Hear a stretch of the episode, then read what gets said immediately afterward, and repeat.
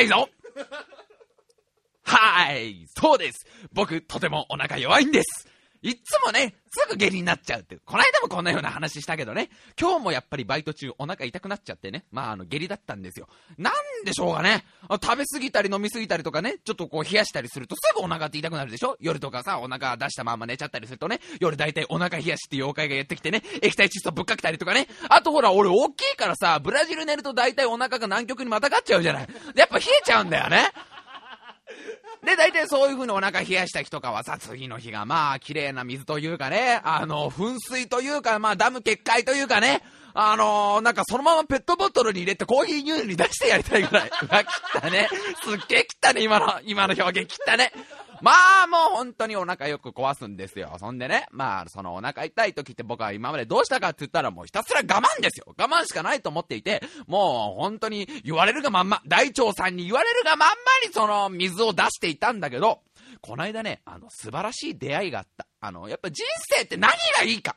生きていて何が嬉しいかってったらやっぱ出会いだよね。僕もちょっとこの間ね、生まれてこの24年間初めて、いやもう本当にこんなに素晴らしい出会いってあったんだ。下痢止め薬ってのが世の中にあるんだね。下痢止め薬ってあれ、誰が発明したの？あんな素晴らしいもの。そん中でもね、下痢止め薬いろんなのもあるんで、いろんなものがある中で、特に僕はもう、君に出会うために僕は24年間お腹痛い人生を歩んできたんだってやつがいるんですよ。その名も、ストッパ聞いたことあるでしょ？ストッパストッパ大先生ですよ。ストッパってあの、もう今日から呼び捨てにしちゃダメ。ちゃんとストッパ大先生ってつけて。あれやべえよ。めちゃくちゃ効くよ、ストッパ。あの、今もしこのラジオを、あの、iPod かなんかで電車の中で聞いていて、ああ、お腹痛い、お腹痛い、やばいやばい。っともう、ちょっと、ああ、ちょ、あ、3滴ぐらい出たかなみたいな子がいたら、今すぐ、あの、手を挙げてね、すいません、お客様の中でストッパー持ってる方がお医者様いらっしゃいませんかって言った方がいいぐらいストッパー超効くから。ストッパーの何が一番素晴らしいか、飲んで5分で効く。本当に。飲んでもう5分もかからない。もう数分で、そのお腹痛いがまずなくなって、その後下痢がぴったり止むのよ。で、ストッパーのいいところ。下痢止めってなんかほら、その時だけみたいな感じするじゃん。ね。なんか、あの、お腹痛くなってきたなって下痢止め飲んで1時間ぐらいは、あれ？全然痛くねどこ行っちゃったんだろう？なんだろう？あれだ。さっきの下痢止めがなんか、あの、なんかいろいろ、なんか量子変換してブラックホールになって、俺のあの下痢をどっか、なんか別次元の宇宙に飛ばしてってくれたんだ。よかった！と思って1時間後ぐらいに、あれあれあれあれ、あれ来たよ。時間差下痢かよ。みたいな。なると思うじゃん。違うの。ストッパーは、一回帳消しにしてくれた腹痛を本当にもうそのままなくなっちゃう。で、ストッパーの何がすごいかってか、どういう働きをしてくれんだじゃあ、ストッパー先生は果たして俺の大腸の中で何やってくれてんだってね、思うでしょ？ストッパーはまず、大腸の動きを抑制してくれん。抑えてくれん。おー、ちょ、動きすぎじゃねえと。ね、もうちょ、もうそんなに、あの、急いでうんこ出さなくていいよ。つ、ほんと、僕がほら、この間話した通りさ、そんなに焦ってうんこしなくていいよ、大腸っていうのを、ストッパーやってくれんの。だから、あのー、便意そのものをまずなくしてくれんのね。で、さらにストッパーは、大腸から分泌される水分を抑えてくれんの。だから大腸の中の水分自体をなくしてってくれるわけよ。つまり、そのゆるゆるうんちが進化して、もうコテコテうんちになってく。それをストッパーは一人でやってくれんだよ。誰かとじゃないよ。ストッパーだけでやってくれんだよ。すごくね、ストッパー。なんで笠原くん、キョットーンって顔してんの？それはね、知ってるよ。君があんまりお腹を痛くなる子じゃないからだね。僕みたいにすぐお腹痛くなる子が、それがどんだけ素晴らしいことか分かってないね。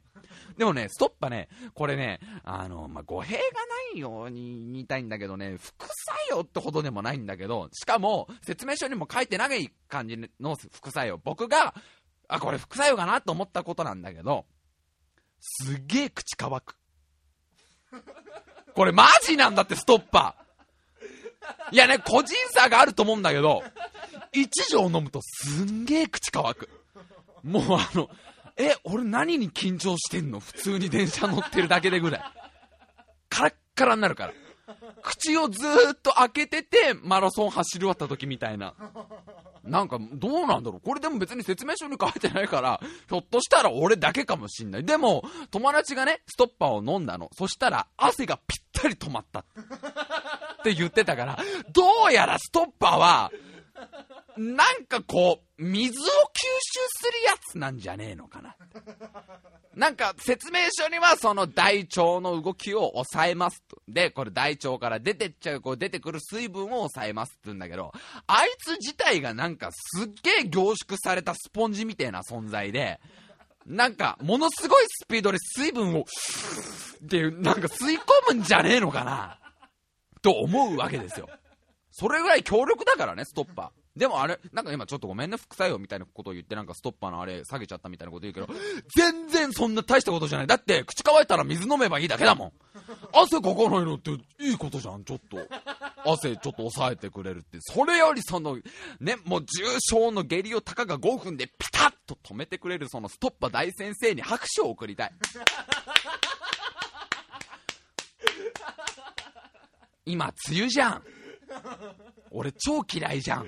みんな知ってると思うけど、梅雨超嫌いなの。何梅雨って。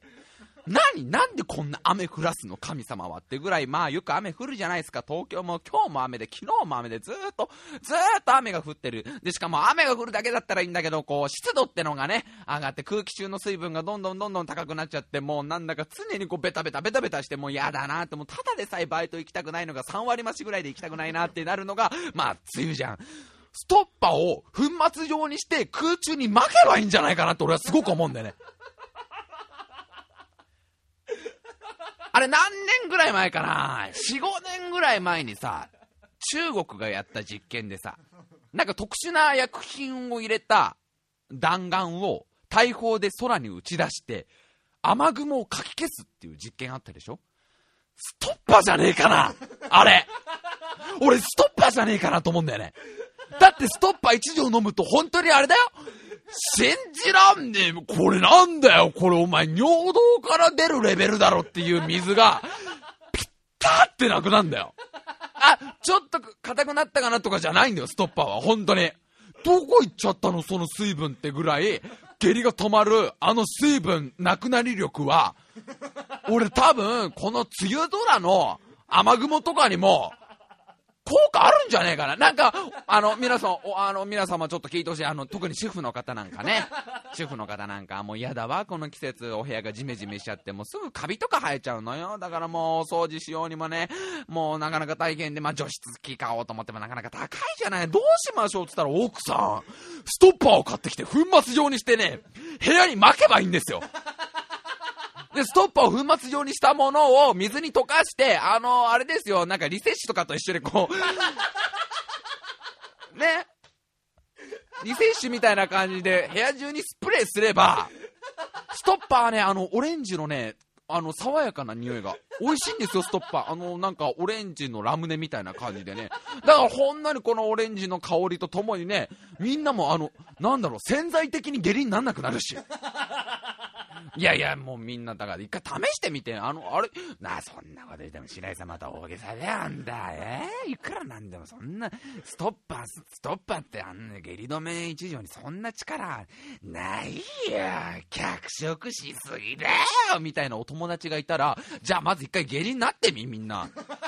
いや、方法はもう、おのおのに任せるよ。あるだろ、そんなの。そん、おのおのの家庭に伝わる下痢のなり方って。腐った牛乳飲むとか。なんかいろいろあるだろ知らないけど、それは、それはおのおので見つけろ。干潮打つでもいいよ何でもいいから、まず、まず、皆さん下痢になってください。一回下痢になって、あ、うわ、もうこれやばいわ、もうどこにも行けないわって時にストッパー一錠飲んだら、ああ、白井さんの言う通りだと。素晴らしい。よし、今日からストッパーを部屋中に巻こうって気になるから。何が言いたいかって。これ何が言いたいかって。みんなね、バッグに1個ストッパーあるとすげえ便利。これが言いたいだけ。リックサックに1個ストッパー入ってると本当にいいよ。あの、本当に電車の中とかバスの中とか急にお腹痛くなってる時もね、水なしで飲めんの。すごいでしょこれ。水なくてもね、缶で飲めるお薬だからね。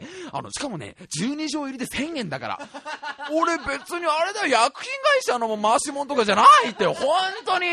これ一銭もストッパさんから出てないからね。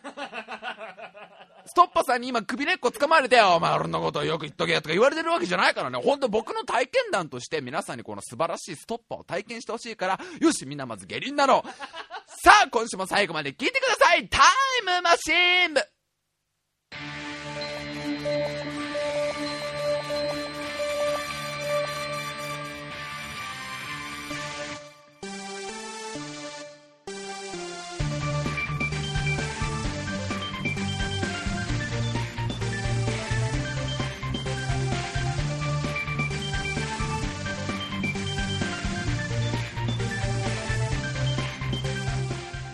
今週も始まりましたタイムマシン部。お相手を務めさせていただきます白井亮でございます。いやー梅雨やだね。まあ梅雨が好きって言ってるやつに会ったことないけどね。なんだよなあいつらな。梅雨前線とか言ってただの雲だろ雲。生きがってんじゃねえよマジで。空気読めよもう。飽きてんだよみんな雨よ。悔しいんだったらなんかあれだよ、氷とか降らしてみろよ。氷とかあられとかよ。なんかバリエーション少ねえよな。大雨か小雨ぐらいでしょちょっと強い雨、にわか雨ぐらいでしょやれるっつったら。霧雨ぐらいでしょお天気雨はないけどね、あんまり。もう本当にやめてほしい。なんかね、梅雨の間だけ俺あれだ、コールドスリープしてたいわ。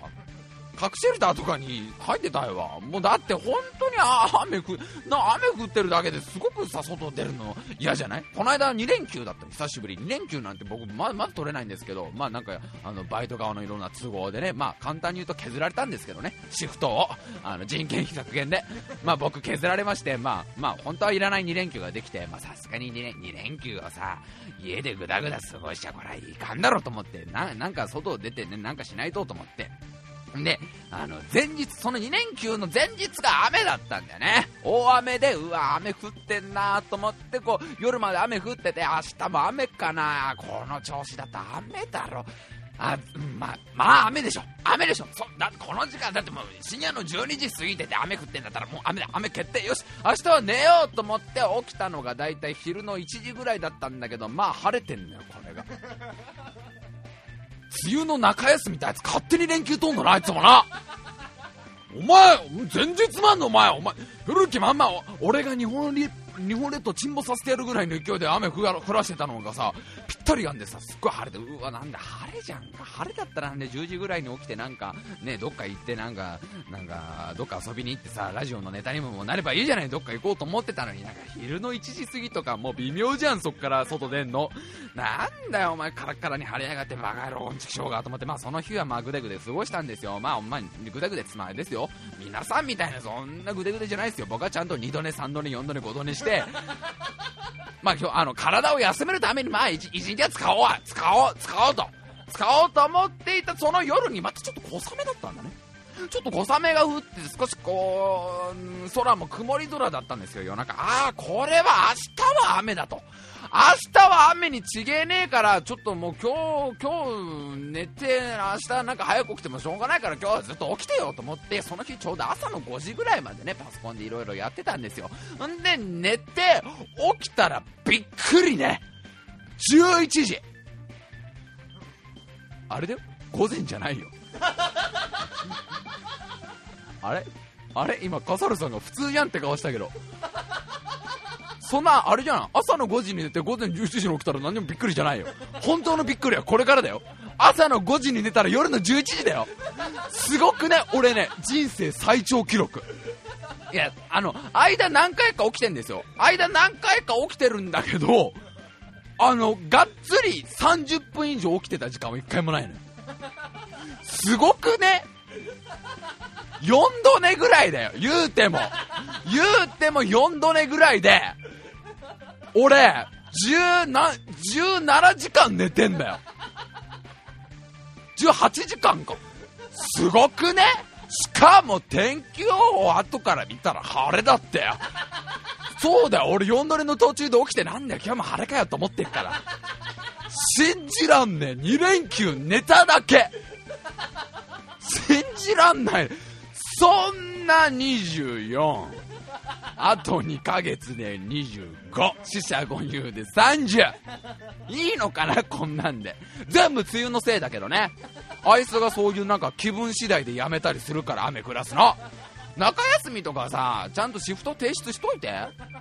じゃあなんか梅雨入りってなったところであの今年の中休みは大体あの6月の28から7月の1日ぐらいはあの中休みってさせていただきますとか言っといてくれたらあじゃあその時になんか予定立てようとか思うんだけどあいつ急に休みとんじゃん。急にあすいません有給でとか言うじゃん。ふざけんなよお前それよ。こっちになってあんだよ。どっちにしろ多分寝てたけどよ。まあね、あのおかげですっごい最近すっごい元気。あのもうすっごいあの2連休でいっぱい寝たから昨日はね朝の5時に寝てね朝の7時に起きてバイト行くみたいなねバランスが良くない。でもねびっくりだよ。この間ね偉い学者さんが発表したんだけど人間は寝だめができるんだって。今まで寝だめはできないって言われてたの。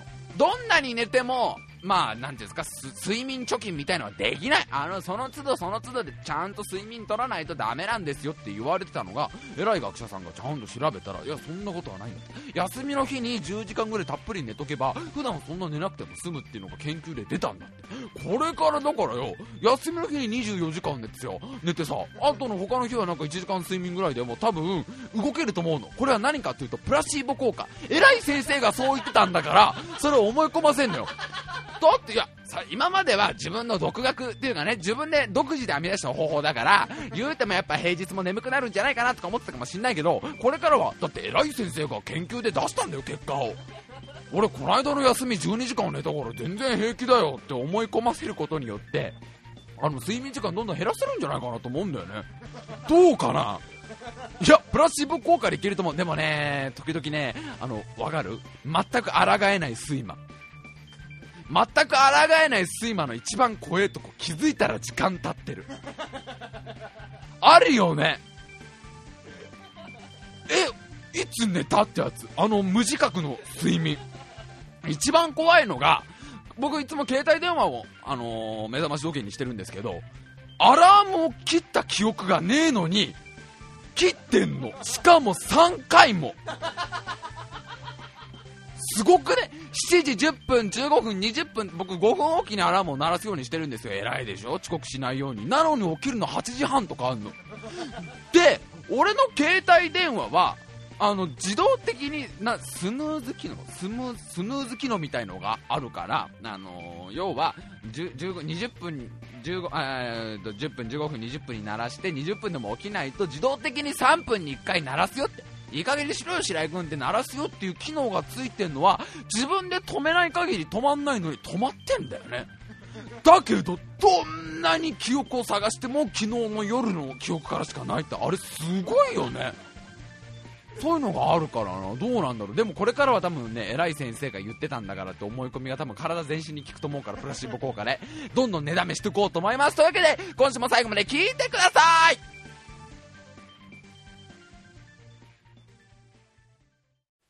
さあ、良い子のみんな集まっておいで。ほら、おじちゃんが飴をあげるよ。一年前の溶けた喉飴をあげるから、どんどん集まっておいで。ほら、そこの泣いてる坊やも集まっておいで。子供たちが大好きな話題をするよ。そう、ゲームの話をするよ。ドラゴンクエスト9がついに発売となりますね。もう来週ですか？来週に任天堂 DS ソフトとしてドラゴンクエスト最新作、ドラゴンクエスト9が、あのー、何回も発売延期をしたあのドラゴンクエスト9がついに発売となるんですけど、あの、まあ、まあ、いろんなところでいろいろ言われてますな。賛否両論で。まあ、いろいろ言われてますけど、一個、一個ね、マジでと思った情報が、ドラゴンクエスト9、セーブが1個しかない。セーブデータが。すごいでしょ、これ。ごめんね、あの、全然ゲームとかわかんない子は。ドラゴンクエストのセーブデータって言ったら大体3つはあるじゃない冒険の書って。あの、神様3冊は用意してくれてるじゃない。なぜ習ってる兄弟仲良くやれるように1個のソフトで。DS のドラクエ9、セーブ1個だけなんだって。それさ、今までその兄弟で一緒にやってたことがどうすんだろうね。なんかスクエアエニックスの見解っていうか、なんかゲーム評論家の人が言うには、今度のドラクエ9は、マルチプレイをかなり全面的に出してる。いろんな人と一緒にやるのを出してるから、1人1台でやるっていうのを前提のために、そういう風にしたんじゃないか。で技術的にはそんなに難しいことじゃないはずなのに、そういう風にやってるっていうのは多分、1人1台っていうのと、まあ、お金のね、大人のいろんな、いろんな大人の問題があってそうなったんじゃないかって言われるんだけど、うちらの頃さ、1個のゲーム買ったら兄弟で共通でやるのが当然だしさ、な昔からそのロールプレイングゲーム、ファイナルファンタジーしろ、ドラゴンクエストっつったら、まあ、セーブデータが何個かあって、お兄ちゃんは1番目のセーブで、俺が2番目のセーブでみたいなのをやるのが当然だったじゃない。DS 共有できない、相当きついんじゃない？俺、この間ね、すっげえなんか、あの、うわ、いいなと思ったのがさ、DS 本体を共有してる兄弟とか電車で見たの、この間。で、昔だったら普通のことなんだろうけど、今って割と一人一台なんだってね。なんかあの DS を共有してるソフ、あの、DS を共有してる兄弟って、ちょっと切ない絵なのよ。なんか交換交換でその DS を渡しっこしてる。で、さらにだよ、セーブデータが1個なんだよ、ドラクエ9の。なんか、もう、なんかね、わかる、その、その兄弟見てるだけで少し物がし、物悲しくなってくる。なんか、あの、あこの、ここの家庭の事情的に一人一台は買ってもらえないんだな、みたいな。な、いや、金持ちのさ、家だったら別に DS1 台にね、ドラクエ9ソフト1個とかあるだろうけどさ、絶対その、そ本体もソフトもお兄ちゃんと一緒にやるっていう子たちが出てくるでしょ？で、何が僕は一番悲しいかっていうと、うん今の子供たちが何も学ばない。僕が、僕らが、あのー、ゲームをやってた頃いろ、いろいろ学んだものの中で一つあることとして、お兄ちゃんのセーブデータを消した時の言い訳ね。これ誰しもが経験してると思うんだよ。あ、笠原さん、AD 笠原さんはあなた長男だからちょっと経験がない。あなた消された方かもしれません。僕は次男ですから。ね、上にお兄ちゃんがいました。二つ上の。二つ上のお兄ちゃんのセーブデータを消した時のあの絶望感ね。あれ、凄まじいよ。本当に。この世の終わりだからね。本当に。目視録だからね。毎、毎目視録だから。忘れもしませんよ。小学校4年生の時に聖剣伝説3のセーブデータですよ。お兄ちゃんがもう何十時間もやり込んで、ね？主人公たちのレベルもマックスでこう隠し武器みたいのも全部手に入れてあとは最後のボスを倒すだけだっていうセーブデータを僕がニューゲームのセーブデータを塗り替えるっていうね。上書きするっていう大事件が勃発してその後もうあれだね。最初はちょっとしたその火種だったのがどんどんどんどん拡大して白池に果たしてゲームはいるのかっていう論争にまで 父親母親を巻き込んで友達の吉野君も巻き込んで。吉野君は聖剣伝説3を僕に貸してくれてた人なんだけど、ね、友達からゲームを借りることは果たしていいことなのかみたいな論争にまで広がりのの、大変な大戦争になった。僕と兄貴の溝はあの頃から始まったと言われる、聖剣伝説3戦争ですよ。俺覚えてるよ。消しちゃった瞬間もう謝るしかないじゃない。で、謝ったらまあお兄ちゃんもその時まだ小学校ですから小学生だからやっぱ怒るわけですよ。ふざけんじゃねえみたいな。で、お前明日一日かけて、ここまで進めろっていうね。でも、単純計算でさ、もうやってる時間が20時間を超えてんだよ。1日ゲームやったって間に合わないんだけど、俺泣きながら聖剣伝説3、聖剣伝説3をやるわけですよ。1日前はあんなに楽しかったゲームが苦痛でしかなくなるあの瞬間。で、そこに親父とかが入ってきて、ゲームなんかで喧嘩するんじゃねえっつったら、うちの兄ちゃんがゲームは命だっていう、小学生、小学生なりの持論を展開して、もう大揉めになっていくあの感じ、ご飯がどんどん美味しくなくなっていく感じ、あれを勉強できないと思うんだよね。セーブデータ1個にしちゃうと。ね？やっぱそれが悲しいよね、一番ね。あの兄弟喧嘩を、やっぱり僕は経験してほしいんだよね、今の子供たちには。うわ、やっべ、兄ちゃんのセーブデータ消しちゃったよ。でもね、逆はないんだよ、逆は。あのね、お兄ちゃん、俺のお兄ちゃんがね、僕のロマンシングサガのセーブデータ消した時、俺全く怒れなかったもん。やっぱりですね、あの、ねちっちゃい頃のね、2個ぐらいっていうのはね、権力の差が大きいんですよ。で、お兄ちゃんが間違えて目の前で、俺の目の前で自分のロマンシングサガのね、これ懐かしいね。な、もう昔、古き良き時代ですけど、スクエア、スクエア、エニックスになる前のスクエアが出してたロマンシングサガって RPG のゲームの、僕が20時間ぐらいやり込んだデータを、お兄ちゃんがニューゲームのデータで、ポンって上書きした時に、お兄いやーなんだ、ロマンシングサガってきたの俺だろうが。あうっていう泣いてこらえる。あの理不尽。あの世の中には理不尽ってものがあるんだ。そうか。世の中全てが正しいことだらけじゃないんだってことを覚えるわけですよ。特に次男は。それを今の子供たちに教えるためにもスクエア・エニックさんどうですかね。ドラゴンクエスト9発売前もう本当に発売1週間前だけどセーブデータ2個にしようよ。それは1人1台とかそういうことじゃない。そういう、まあもちろん1人1台ね、DS のソフトと DS を持って友達とマルチプレイして、友達と一緒に冒険を進めるっていう助け合いの精神をね、学ばせたいのかもしんないけど、それより大事なことがあるって、うまい言い訳を考えたりするんだって。あとあれだよ、許してもらうためのいろんなあの貿易とかあんだから、カード出す何枚とかさ、あるんだよ。じゃあ、キラのベジータのスーパーサイヤ人になったカードあげるから、みたいな。そう、うまい具合にあるんだよ、そう交渉次第とかさ。そういうのを勉強するべきだからね。なや、まあ、セーブデータは日光にするべきですよ。まあまあ、はい、坊やたち、散れ散れクソガキども散れお前らの好きな話はもう終わりだはい、次は、はい、子供たち寄れ寄れはい、良い子たち。ほら、おじさんが3年前の、あの、ガムをあげるから。一回噛んで紙に包んだ3年前のガムが出てきたから。あげるから、ほら、おいでおいで。子供たちが大好きな話をするから、今から。アニメの話をするよ、今から。いいね今週いいねストッパー、梅雨。ゲーム、アニメ、全く一貫性がないあのいやいや、アニメの話っつっても何もあれですよ、別にプリキュアの話をしようってわけでもないですよ、だって一回も見たことありませんからね、プリキュアとか、なんか、そういう話じゃないですよ、僕が遊戯王とかじゃないよ、ごめんね、子供たち、遊戯王まだやってんだよね、新しいのね、俺、遊戯王ところとに終わってると思ったらさ、遊戯王、な、な、5D みたいなよくわかんない。名前ついててさ、まだ新作やってんだってね、あれすっげえ、あ、まあそんな話はどうでもいいんですよ。エヴァンゲリオンですよ。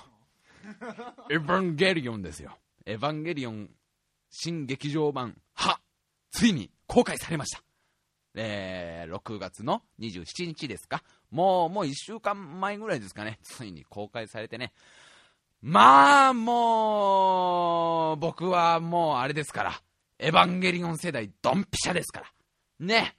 あの、遡ること、あれはもう何年前ですか？もう10年になります？僕が中学校2年生、14歳ですから、そうですね、10年前の時に、日本中を席巻したエヴァンゲリオンブーム。テレビアニメでスタートしたエヴァンゲリオンがどんどんどんどんこう人気になってって、もう最終的にはもう映画で何百万人も動員して当時もののけ姫と争ったっていうぐらいもう本当に日本中が病んだ。エヴァンゲリエヴァゲリオンでやんだ、もう、時代でございまして。すごかったね。当時エヴァンゲリオンブームの頃は、だ、なんつったってあれだよ。夕方のワイドショーでエヴァンゲリオン特集がやるんだよ。すごくないか？それ、鳥越さんがエヴァンゲリオンについて語ったりするんだよ。そういう時代だったんだから、昔は。で、なんかあれだよ、今のあの若い世代に、あの、すごい共感されている作品、エヴァンゲリオンみたいな特集が始まって、なんか、すごい小ギャルみたいな女子高生が出てきて、私、普段はアニメとか全然見ないし、ちょっとキモいし、とか言ってる女の子たち3人ぐらい出てきて、この子たちにエヴァンゲリオンを見せて、見せてみた、みたいなことをやると、なんか、すごくわかる部分があったっていうか、超共感できたっていうか、みたいな、そういう特集とか結構やってたんだよ。このようにエヴァンゲリオンは10代にとってとても共感するアニメであるみたいな特集がずーっと、ワイドショーとかでやってたぐらい、ニュース番組の、ね、夜のニュース番組とかでもやるぐらいエヴァンゲリオンブームってのはすごかったんですよ。もうグッズだってもう何千万、何億と売れて。ね、ものすごいブームだってエヴァンゲリオンが10年の時を経て、まあ、再構築と言ってますけどね、あの、完全新作として、あのー、映画としてなったわけですよ。そんで、その1作目が、まあ、遡ること2年ぐらい前に、エヴァンゲリオン新劇場版ジョがやって、今回、歯ですよ。待ちに待った2年ぶりの劇場版歯が、ついに6月27日にやるわけですよ。ただ、ここまで言うと、お白いエヴァンゲリオン大好きだなと。お前な、もう、ここ、ここまで何の面白もない、面白もなん、全くない、10年前のエヴァンゲリオンブームの説明してるだけ、してるってぐらいは、お前、相当エヴァンゲリオン好きだったんなら、はい、僕はもう10年前エヴァンゲリオン大好きでしたよ。僕僕、だってあれ、エヴァンゲリオン解読本とか買ってましたからね。エヴァンゲリオンの謎を紐解くみたいな本買ってましたからね。はい、プラモデルも3体ぐらいありましたよ、うちに。それはもうエヴァンゲリオン大好きでしたけど、さすがにあれからもう10年も経ちましたから、そんなにエヴァンゲリオン熱も冷めてきてね。で、エヴァンゲリオン新劇場版ジョ。確かにすごく面白かった。2年前にやった新劇場版ね。すごい面白かったけど、僕の感想からすると、10年前のストーリーと、あんまり変えてなかったの。2年前にやった1作目は。まあ確かに映像はすっごいグレードアップしてるけど、そんなにストーリー自体変わってないから、あまあ面白い、面白いよ。全然僕はエヴァンゲリオン好きだから面白いけど、うん、うん、まあ、うん、そっかそっか。まあ、まあ大胆には変えてこないよな、ぐらいの印象だった。で、それからさらに、いやいや、やるのかやらないのか、なかなかやらないぞって言われて2年間待たされてるわけじゃない。僕の気持ちとしては、何がエヴァンゲリオンだエヴァン、エヴァンなんだって？聞いたことないよ、そんなもん。知らないよ。それは2年前は確かに見に行ったけど、なんだ ?2 年前の時の予告編だと、本当は1年前のゴールデンウィークにやるはずだったのがなかなかやんない。あんなエヴァンなんとか知らないよ。最近はパチンコやらスロットやらばっか手出して。うん、別に見たくないよ、私は。いつ私が見たいっつったよえ？それは私だって10年前若かったからエヴァンゲリオン大好きだったよ それがなんだよ、新劇場版やったと思ったら、1年後にやるって約束破ってなかなかやんない、やんない、なかなかやるんだかやるやらないんだかわかんない、ど、どんなエヴァンゲリオンなんだか何にも教えてくんない、あんなやつは私は好きじゃないよ。まあ、ツンデレ状態ですよ、いわば。僕の中の。エヴァンゲリオンツンデレ状態ってのがあったんです、ここ、ここ最近、半年ぐらい。なんか歯がやるぞって言われた頃から、えら、なんだけ待たすと言ってさ、なまたそのなんか、まあ、言っちゃ悪いけど、ジョと同じようになんかテレビ版の焼き増したけでもないけど、確かにまあ完全新作では作ってるけど、同じようなストーリー展開でやるんだったら、まあ、正直ちょっとがっかりだぞまあ、どうだろう、公開初日にゃ、見に行かないかな、見に行かないかな、どうしようかな、みんな行くのみんな行くんだったらじゃあ行こうかな、ぐらいだったんですよ。で、6月27日になって、まあやっぱり、見に行ってやろうと。しょうがない。だって10年前からの付き合いだから、これはもう見るしかないと思いましてね、あの、夜のレイトショー、10時からのレイトショーを撮ったのよ。つうのもね、思ってた以上の人気で、俺みたいな、エヴァンゲリオン積んでるみたいになっちゃってるやつもいっぱいいるから、公開初日はそんなに入んない、言うほど入んないんじゃないかなと思ったら、これがびっくりで。俺の友達でさ、池袋のシネマサンシャイン行ったやつがさ、昼の12時前ぐらいに行ったら、もうレートショーの分までしか、もうレートショーの分まで全部完売なんだって。冷凍ショーの何席かが空いてるぐらいの状態っていうぐらい、やっぱりみんな、ツンデレ状態は続きながらも待ち望んでいたんだよ。知らないよ、なんだ、エヴァなんだって？え？エヴァなんだって？エヴァ、エヴァ太郎？エヴァ二郎知らない？よ、私は。いつの話だ、エヴァンゲリオン。あ、言っちゃった。エヴァンゲ、知らないよ、そんな、2年前に確かに見たけど知らないよ、私。でも本当はずっと待っていたんだよ、あなたのことっていう人がやっぱいっぱいいたみたいなんだよね。あのね、僕の家の近くの東武練馬の、東武練馬って駅があるんですけど、そこの近くに、まあ、あの、大きい映画館があるんですよ。でも、そこはやっぱり都心から離れてるから、いつもガラガラなんですよ。まあ、ね、言うても、まあ、あれですね、冷凍ショーなんかになったら、お客さんほんと10人いるいればいいぐらいの話なんですけど、僕ね、公開初日ね、予約しに行ったらね、もう本当に、その予約したのも7時 ,7 時ぐらいなんだけど、もう全部完売なのよ。で、10時からのレートショーがまあ何枚か残ってますよって状態で、レートショー2回やって8時からの回もあったんだけど、8時回の、8時からの回なんてもちろん完売で、何しろものすごい人で映画館が。こんなにいたんだ。こんなにみんな待ってたんだと。まあ、もうしょうがない。なんとか10時からの回を取って待つじゃない。でさ、またあの劇場に行き直してさ、行ったら、まあもう本当に夜の10時の東武練馬ですよ。板橋区ですよ。あのね、あ練馬区ですよ。練馬区なんてもうそんな終電もないようなね、終わったら終電もないようなところにものすごい人がいるわけですよ。こんなの俺生まれて初めてだよ。東武練馬来て初めてだよぐらい人間がいるのよ。東武練馬の映画館に。んで、エヴァンゲリオンがさ、あの、始まるわけじゃない。で、始まる前にちょっとね、一悶着ありまして、僕がまあ座っていた席の隣に、まあ、カップルさんがいたんです。まあ、年の頃だったら20代前半ぐらいかな。まあ、ちょっと若めのカップルで。うん。まあ、ちょ、ちょっとこう、ギャルっぽい、彼女がギャルっぽい感じでね。あの、まあ、最近の若いカップルです。あ、珍しいね。こういう子たちもエヴァンゲリオン見るんだな、と思っててね。まあ、横に2人座ってて。目の前に4つ席がいつまでも空いてる始まる寸前ぐらいまでなかなかその4つの席が余っててなんだこの目の前のこの4個も空いてたんじゃんと思ったらあ開始ちょっともうギリギリぐらいに4人組のヤンキーが入ってきたのよヤンキーがどれぐらいのヤンキーかっつったら炭が入ってるぐらい 結構でしょうタトゥーがタトゥーがうあのタトゥーがロシア組、ロシアの二人組じゃないよ。ロシアの二人組の方じゃないよ。タトゥーが入ってるんですよ。結構来てる感じの、オラオラ系のヤンキーの方が4人組入ってきて。で、まあまあまあいいじゃないですか。そんだけいろんな幅、幅広い方々に、そんなね、あの、エヴァンゲリオンは、こんないろんな人たちに支持されてんだなと思って。で、その 4, 人組のヤンキーが入ってきて、まあちょっとおしゃべりをしてるんですね。だけど、まあ、それは待ちに待ったエヴァンゲリオンですから、みんなおしゃべりしてますよ。こんなオタクの人だっていっぱいいるし、まあもうそのカップルだってそうだし、まあみんなべちゃくちゃべちゃくちゃ始まる前もずっと喋ってんですよ。でも確かにちょっと、まあヤンキーの方々ちょっとだけね、まあちょっとこういう大きいかなぐらいだったんだけど、僕最初に言っとくよ。僕の、僕から見たら、そんなに気になるほどじゃない。別に。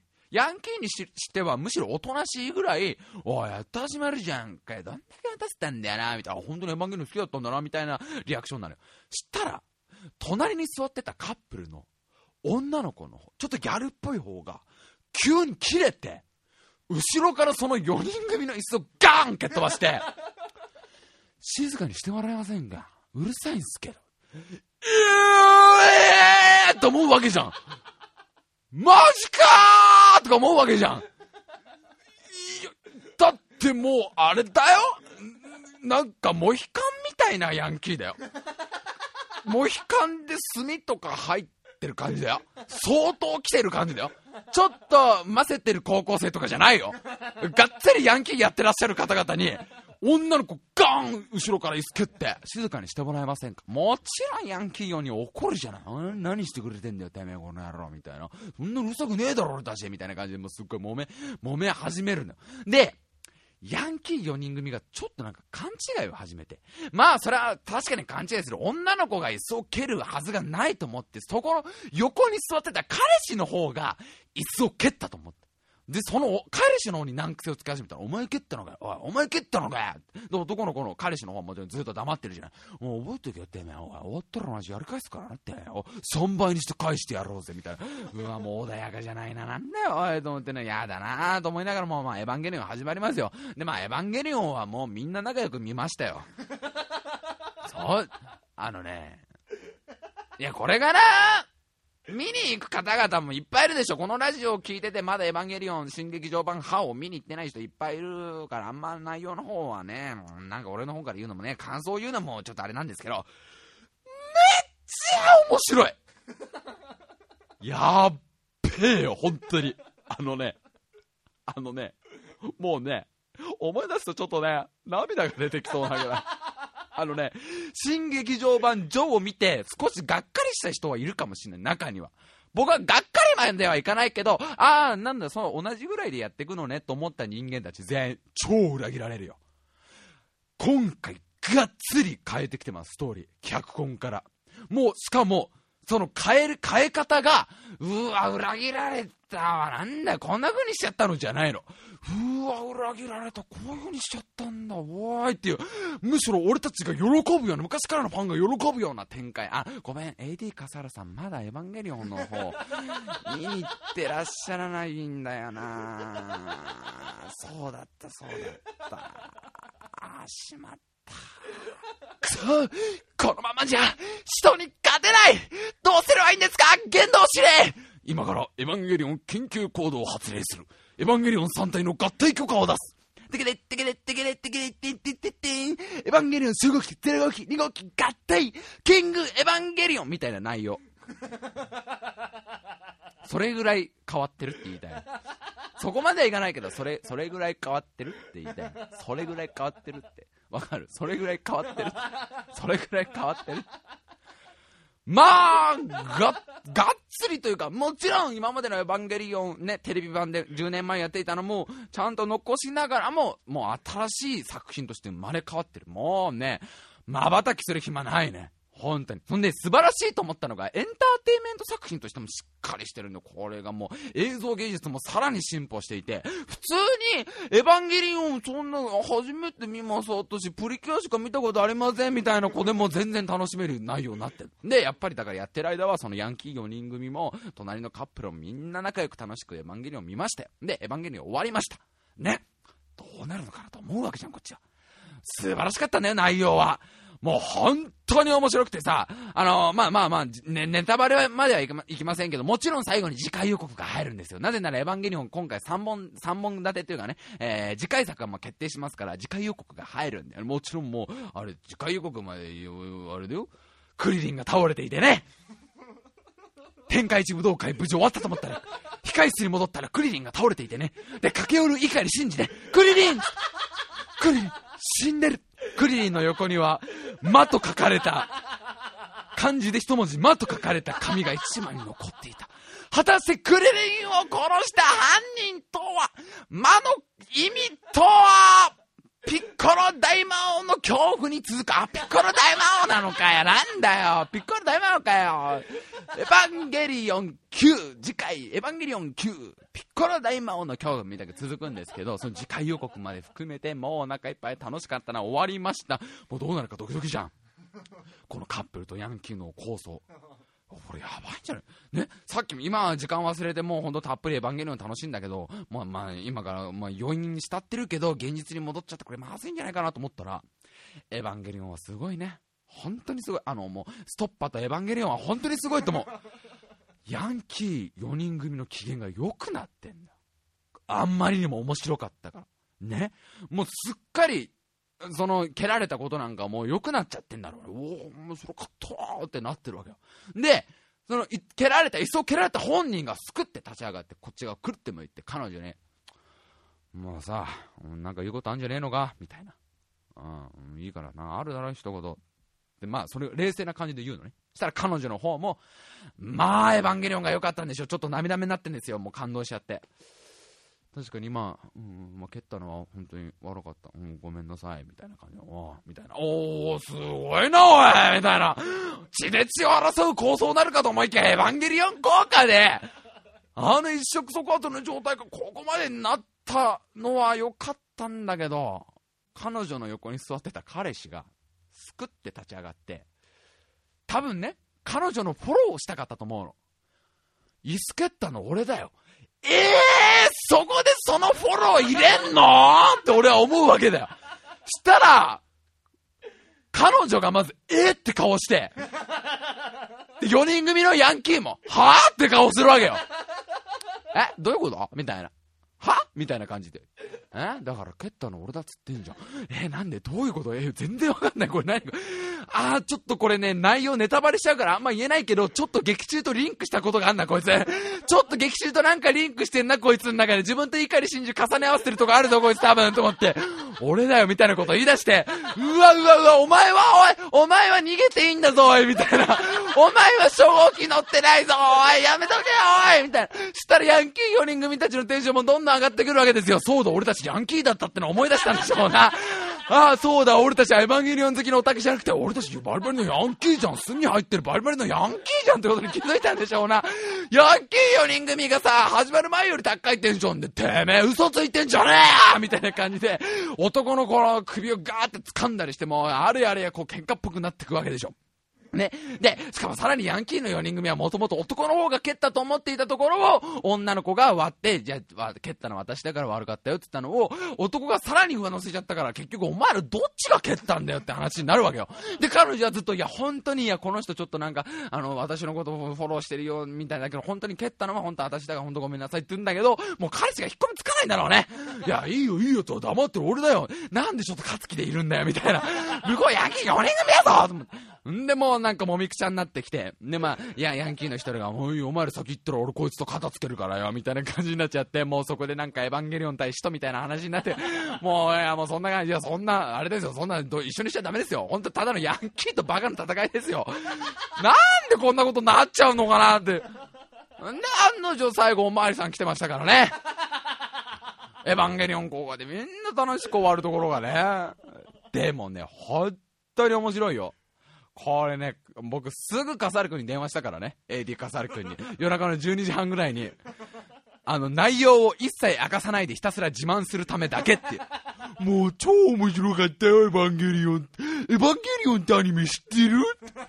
すっごい面白いからねってのをずーっと10分ぐらい聞かせる。カサル君お金ないの知ってるのに。あれね、だからね、もしあの、エヴァンゲリオンまだ見たことがないって方がいたらね、ぜひあの、ジョーをね、ジョーはね、あの、エヴァンゲリオン新劇場版ジョー1作目の方はね、一回も見たことない人は多分すっごい楽しめると思う。ね、昔のテレビシリーズ好きだった人も普通に、普通には楽しめると思う。ただ、エヴァンゲリオン新劇場版は、2作目の歯は、もう全ての人間が超楽しめると思う。なぜならだってあれで、2日間って興行収益が5億円だってすっごいね、これまたエヴァブーム来ちゃうよ。これまた俺エヴァンゲリオンの謎とか本買っちゃうよ。ぜ、絶対エヴァンゲリオン抱き枕とか買っちゃえよ。綾波レイのとかじゃないよ。初号機のだよ。さあ、こっから本当にわかんない話になってきたからね。さあ、子供たち、したち子供たちお前たちは音源バットとか紙芝居を見てろお前らはなんか、あれだよな、ミラーマンとか見てろすっげえ昔の世代だ、それ。ミラーマンってこの間ケーブルテレビでやってたんだけだよ。なんでもないです。なんでもない。なんでもないよ。さあ、メールアドレス言っとこうぜ、メールアドレス。あの、エヴァンゲリオン僕も見ましたなんて人がいたらね、ぜひぜひ感想をきあの教えてほしいんですけどね。っていうかもう、飲もうぜ。みんな飲もう？俺すっげえ今超飲みてえから、リスナーの人、あれ、エヴァンゲリオン新劇場版は見てすっごい面白かったですって人いたら、なんかあれなんか池袋、新宿、渋谷ぐらいだったら俺出るからさ、あ、酒飲もうぜ。俺止まんねえよ、今言っとくけど。俺、一人で再現とかすげえしちゃうけど、ごめんね。シーンの再現とかガンガンしちゃうからね。あの、碇シンジが放ったバスケットボールがついにスリーポイントパスって入ってね。そらあいつも頑張ってきた男なんだ。さあ、どうなる？第3新東京市高校対両南の戦いは？あの、ぜひ語り合おうぜ。さあ、そんなわけでメールアドレスです。タイムハイフン部アットホットメールドット CO.jp タイムハイフン部アットホットメールドット CO.jp スペルは time ハイフン bu アットホットメールドット CO.jp です。コーナーも募集してますね。夢はいつまでも覚めないコーナー。まあそんな夢ばっか見てないで、現実を見ようよ。いや、もう常に見てますよ。常に、ああ、もうまだ梅雨だよってほら現実見てるから。えー、夢はいつまでも覚めないコーナー、皆様の夢追いワードなんかを募集しております。えー、宛先は一緒です。タイムハイフン部、あとホットメールドット CO.jp までお願いいたしますいやー、まあね、そんなね、あのー、あれですよ、ゲームとかアニメの話もいっぱいしてますけどね、僕はちゃんとあれですよ、最近勉強してるんですよ。最近ちょっとね、発声を、一から勉強しようと思っててね、なんかまあいろいろ本とか読んでんですけどね、今日初めて、バイストレーニングに行ってきましたよ。バイストレーニングに。生まれて初めてのマンツーマンのバイストレーニングに行ってきましてね、プロのこの、なんですか、声優さんの方がやってるところでね、やってきたんですけどね、まあ、いい声だね。プロの声優ってのはあれなんだあれや、おい。あれ、化け物じゃねえのか、あれや、おい。あ、もちろんいい意味でね。あの、ピカチュウ的ないい意味だよ。なんか化け物っつったのは。何をビビってんだ、そんなに。すっげえいい声だよなんか、パッと見は、すっごいおしゃれななんかナイスダンディ、ナイスミドルみたいな、まあ30代後半ぐらいの声優の方でさ、でも身長も高くてさ、あの背も高くてさ、あの着てる服なんかもすっごいこうちょっとおしゃれで、ああ、もう俺とは全然こう共通点がまるでない、まるでこう外ですれ違ったら、まあ交流することなんてないだろうなみたいな人だからさ、やっぱりこっちもさ、ちょっとこうドキドキ、ドキドキするじゃん。しかもマンツーマンでね、狭い部屋でやるからさ、ちょっとこう身構えるじゃない。プロの声優のすごいところはね、あまりの声の良さに、もう、ちょっと好きになっちゃうよね。すごいよ、マジで。そ声を聞いてるだけで、緊張がほどけてくんだよ。ほうじゃねえよ、ほうじゃ。お前今からちょっと電話してみろ、名刺もらったからよ。お前しよ。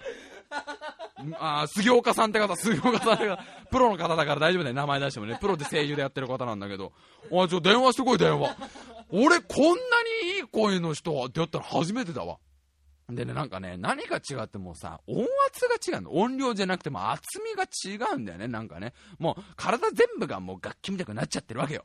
なんかさ、今まで散々中尾明のモノマネとかさ、ムスカの、天空の城ラピュタのムスカのモノマネとかやってたけどさ、多分さ、中尾明さんとかさ、ムスカの声優の人もさ、実際目の前だったら、もう信じられないぐらいいい声なんだろうね。もちろんそのテレビで見てても中尾明いい声だなと思うし、ムスカいい声だなと思うけど、やっぱ目の前で実際にその人が生で声出すの聞くともう全然違うのよ。もう全然俺の、もう俺のアキラなんて全然アキラってないんだよ。中尾明のアキラ度はもうすげえアキラだと思う。全然、もう全然俺のムスカ度なんて全然ムスカじゃないから、もう全然ムスカってないんだよ。もう本当のムスカの人のムスカっぷりって言ったらもうすげえムスカだと思うのよ。これから俺、おいそれともそういうなんかモノマネするの恐ろしくなるぐらいね、プロの声優ってのはすごいね、これから僕はまあ、あの、毎週ボイストレーニングに行くっていうね、大丈夫かな？大丈夫かな？怖いな大人の人と二人っきりってドキドキするなでも大丈夫。いい声だから。さあ、そんなわけで、どんどん僕の声は良くなっていくのか、ドキドキですね。多分このラジオじゃ全く発揮されることはないけどね。というわけで、また来週